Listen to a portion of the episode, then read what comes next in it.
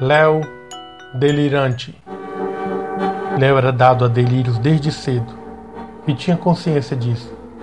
Havia feito tratamentos, visto especialistas, tudo. Revezava meses de melhora a dias em que tinha que perguntar às pessoas se elas eram reais. Quem conhecia o jovem sabia de seus problemas e sua dedicação em superá-los.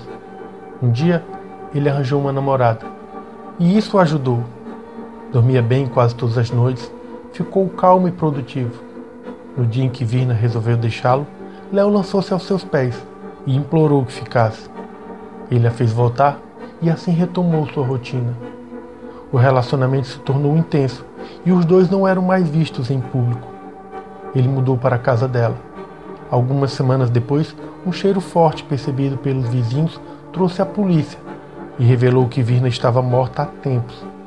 Léo costumava, depois de um esclarecimento, reconhecer que delirava, mas na ocasião não houve quem o convencesse de que a namorada estava morta. A investigação concluiu que Léo a matara e ele negou.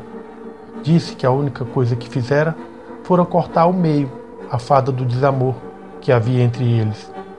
A garota tinha um pescoço cortado, quase separado do corpo.